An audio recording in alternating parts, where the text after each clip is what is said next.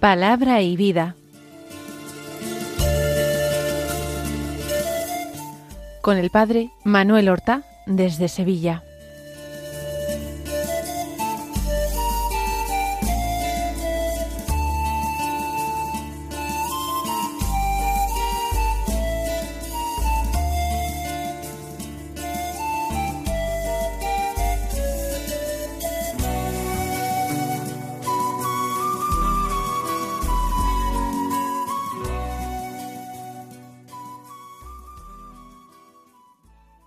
En el nombre del Padre y del Hijo y del Espíritu Santo.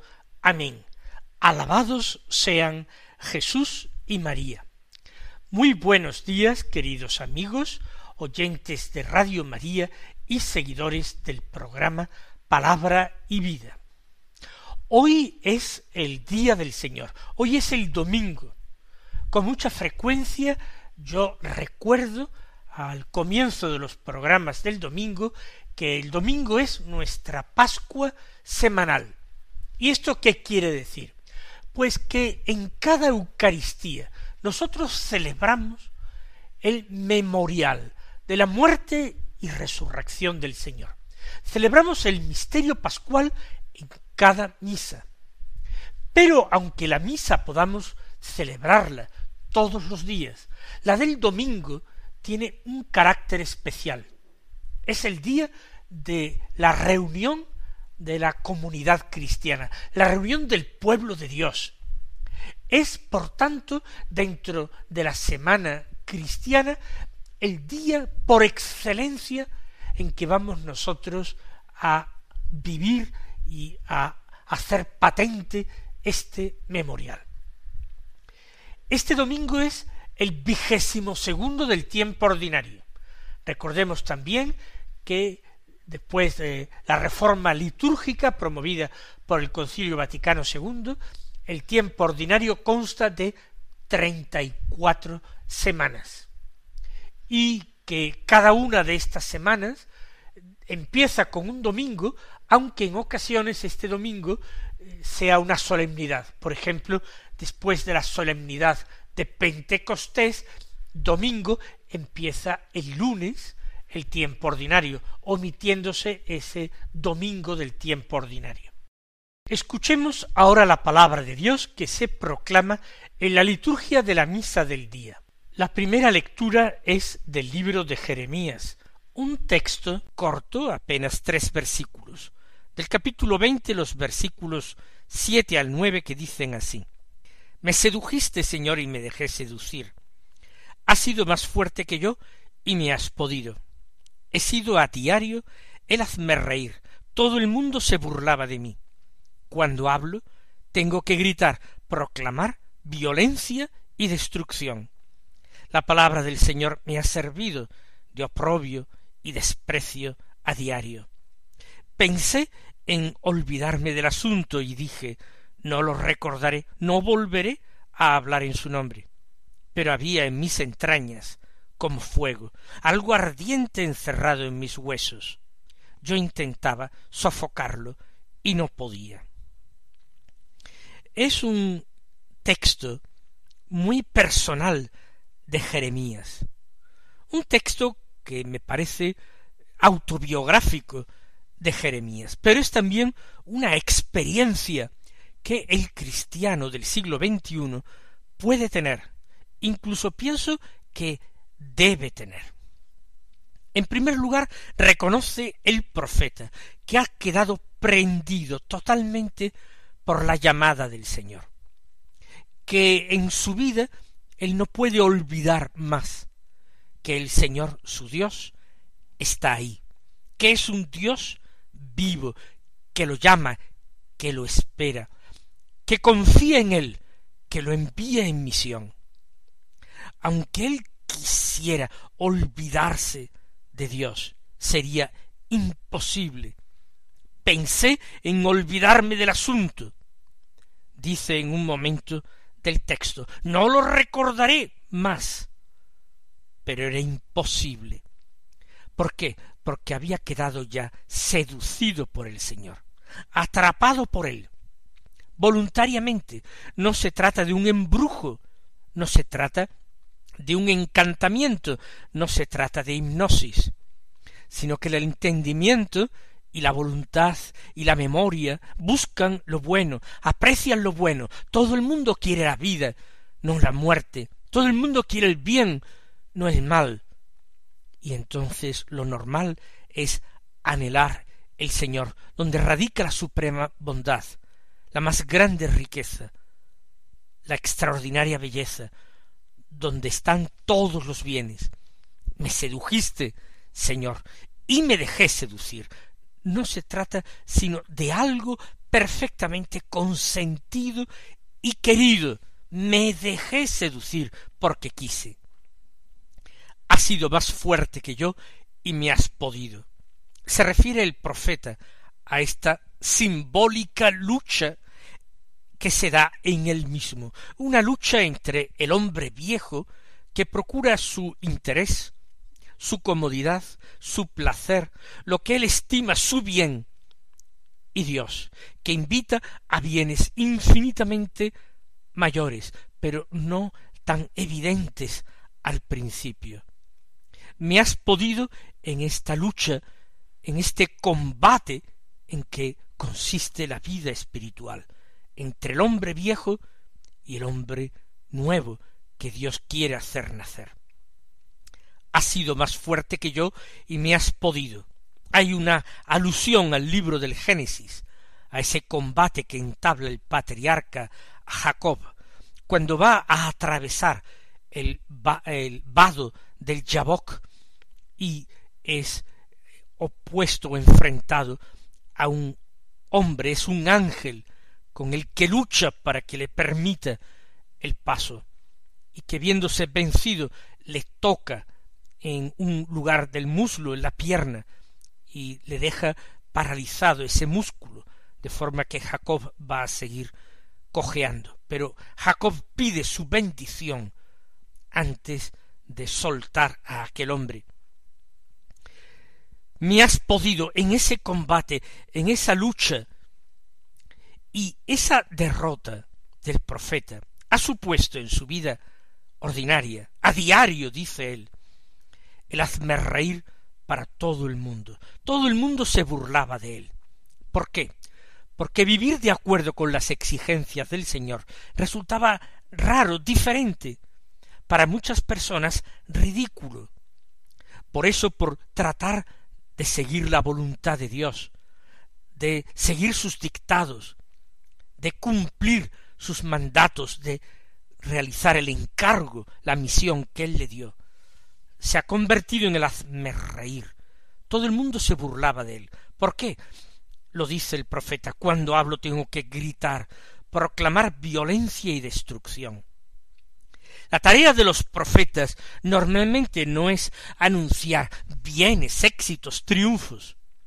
La tarea de los profetas es muchas veces amenazar con castigos a su generación, porque su generación ha apartado su corazón del Señor y sigue caminos equivocados, sendas de mal. El profeta Jeremías tiene que proclamar destrucción y violencia, porque así se lo manda decir Dios. Y a la gente no le gustan los profetas de desgracias, los profetas de calamidades. Solamente les gustan a aquellos que halagan sus oídos con falsas esperanzas y le hacen concebir precisamente eh, esperanza y anhelo de un futuro mejor que no se va a producir porque sin conversión no hay vida mejor ni hay futuro mejor. Jeremías tiene que gritar y proclamar violencia y destrucción, y a la gente aquello le resulta ya muy ridículo en medio de una sociedad opulenta, en, una, medio de una sociedad que vive hasta cierto punto la paz, aunque sea una paz de cementerios. La gente no quiere problemas, no quiere disgustos, no quiere conflicto. La gente solamente está preocupada por la mejora de la calidad de vida, con la eliminación de todo aquello o incluso de todos aquellos que puedan amenazar esa tranquilidad y ese bienestar. Violencia y destrucción clama. Los profetas de desgracias, vamos a llamarlos así, tampoco son muy apreciados en nuestros tiempos. La gente sonríe con conmiseración cuando escucha, por ejemplo, las profecías dadas a través de la Santísima Virgen María a Sor Lucía de Fátima y a los dos niños, cuando anuncian otra guerra peor, cuando anuncian que Rusia extenderá sus errores por el mundo, cuando anuncian los sufrimientos indecibles de la Iglesia, muchos sonríen, muchos piensan que la Iglesia necesita otros mensajes más optimistas. Y lo que la Iglesia necesita y lo que el mundo necesita no es ni mensajes más optimistas ni más pesimistas. El mundo necesita la verdad. La verdad. Qué importante es esto. No hay que juzgar un mensaje por si me gusta o no me gusta, si es actual o pasado de moda, sino si ese mensaje es verdadero o falso. Y si es verdadero, vamos a tomarlo en serio. Sigue diciendo el profeta la palabra del Señor. Me ha servido de oprobio y desprecio a diario. Por estos motivos, porque la gente se burlaba y afrentaba al profeta porque no le gustaba su discurso o porque le sonaba siempre a lo mismo, a más de lo mismo. Pensé, confiesa Jeremías, en olvidarme del asunto. Y dije no lo recordaré, no volveré a hablar en su nombre. Es tanto el sufrimiento que le viene del cumplimiento de la misión que le ha sido encomendada, que él preferiría callarse, él preferiría esconderse, él preferiría olvidarse de todo, no recordarlo, no volver a hablar en nombre de este Dios que tiene mensajes tan poco populares. Pero era imposible. El profeta ha sido ya seducido profundamente por el Señor. Había en mis entrañas, dice, algo como fuego, algo ardiente, encerrado en mis huesos.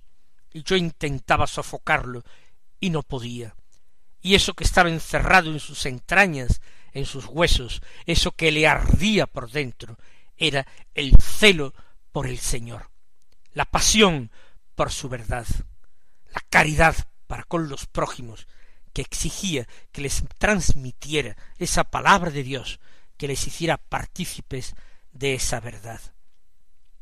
Estas son eh, las palabras de Jeremías que concuerdan con los sentimientos expresados en el salmo responsorial de la misa, que es el salmo sesenta y dos. Se invita a responder a cada estrofa diciendo mi alma está sedienta de ti, Señor Dios mío.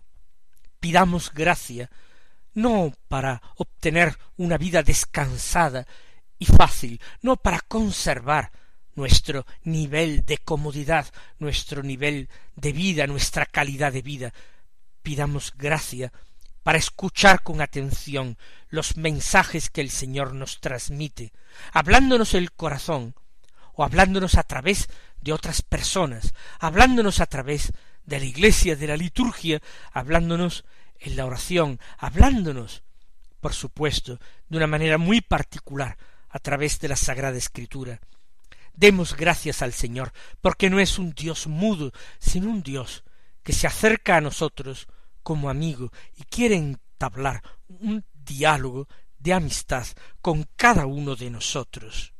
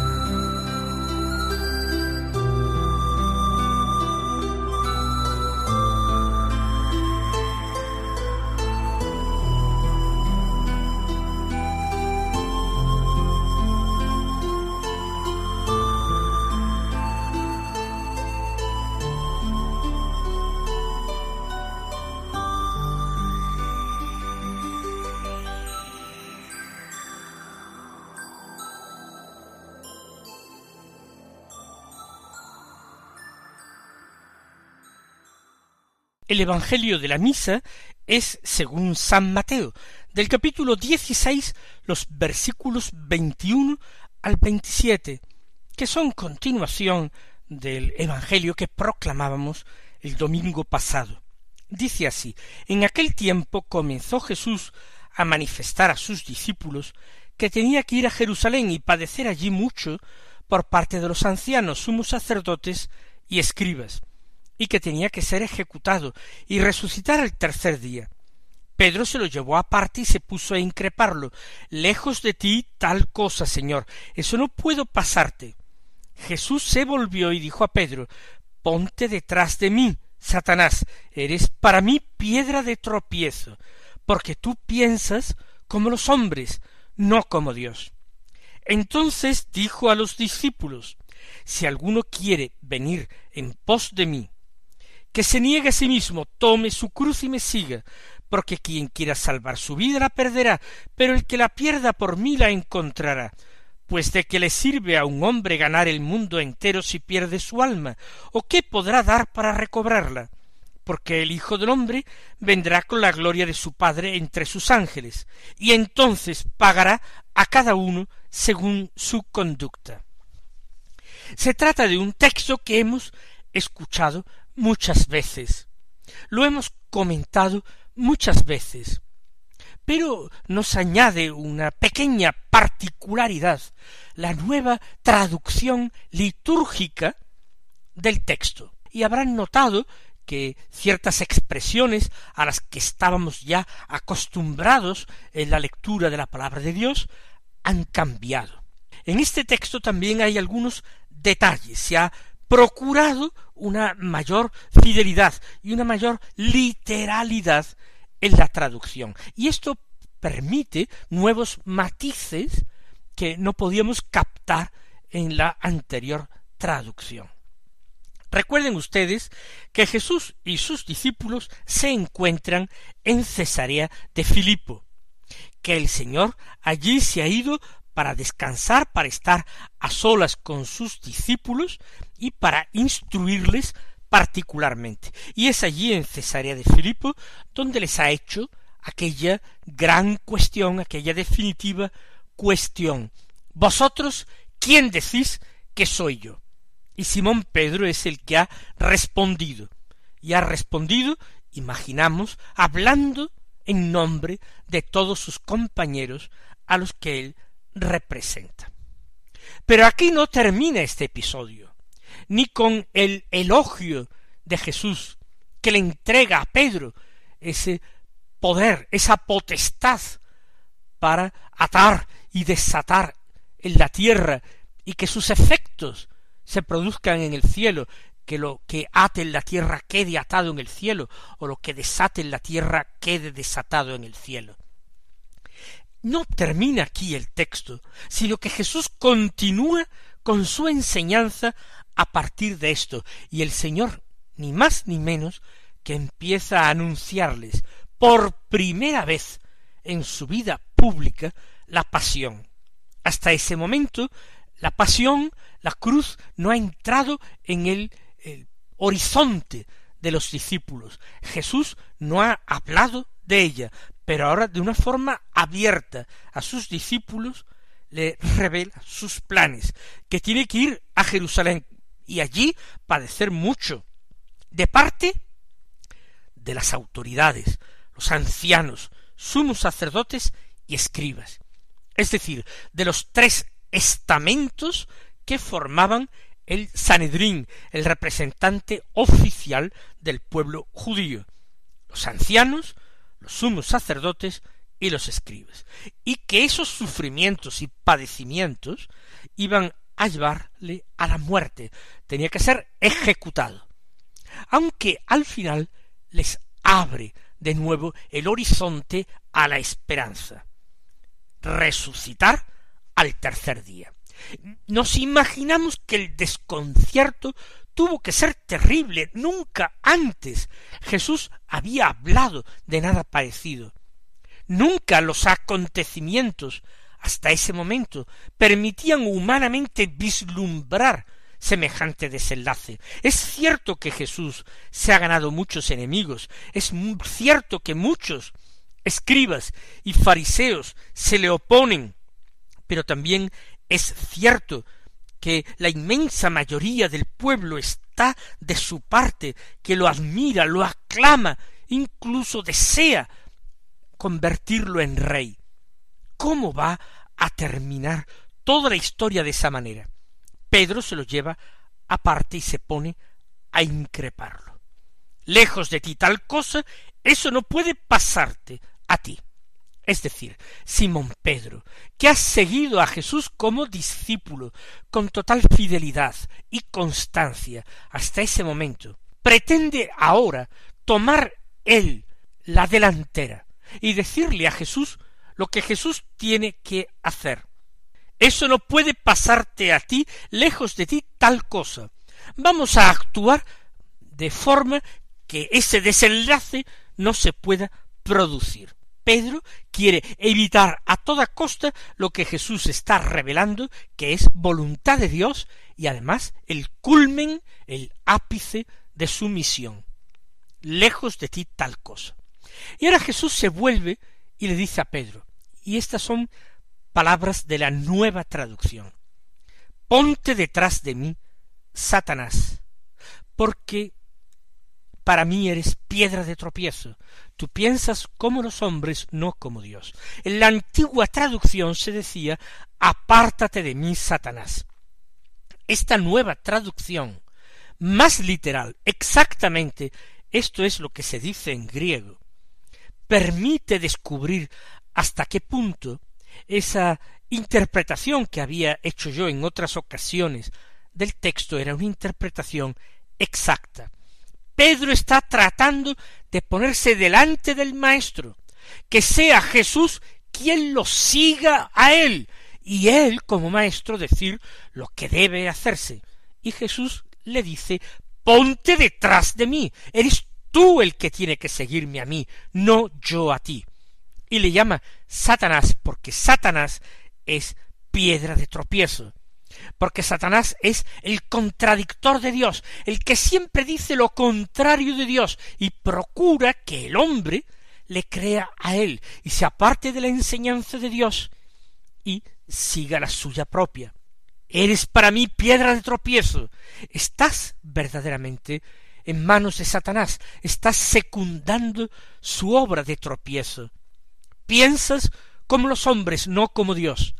Y tú, Pedro, has sido revestido de gracia de lo alto. No tienes que pensar como los hombres, porque es mi Padre Dios el que te ha ido revelando cosas extraordinarias que tú has confesado aquí.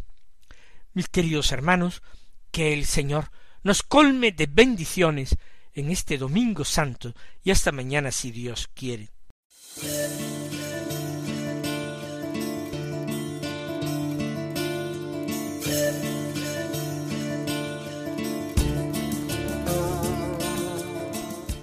Han escuchado en Radio María Palabra y Vida, un programa que dirige el Padre Manuel Horta.